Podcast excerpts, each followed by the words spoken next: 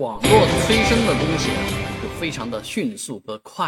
啊！天津有一座桥，狮子林桥，啊，被大爷们跳水呢，活生生就推成了一个八 A 级的景区。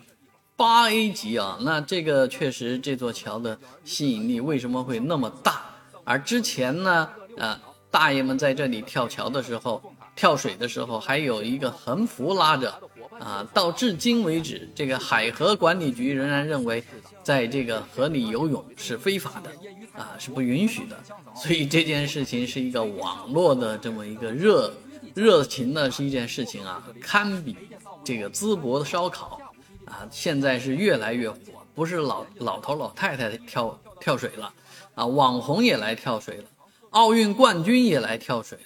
外国友人也来跳水了。啊，眼看是这个管不住了，所以索性呢，有关方面把这个跳水设施还给紧固了一下啊，把安全的这个工作再做到位，周边布置一些这个志愿者啊，还有一些救援的这个船只啊，保证这个跳水呢能够正常举行啊。今天也是多个直播平台在直播跳水。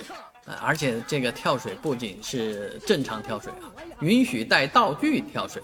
啊，所以这座桥现在啊越来越知名啊，很多人都知道上面有多少多少头狮子啊。这其实类似的事情在全国到处都有啊。我以前去过的一个城市呢，就有冬泳啊，好多人在那儿冬泳啊，没没人去发掘，也没有被做成网红事件啊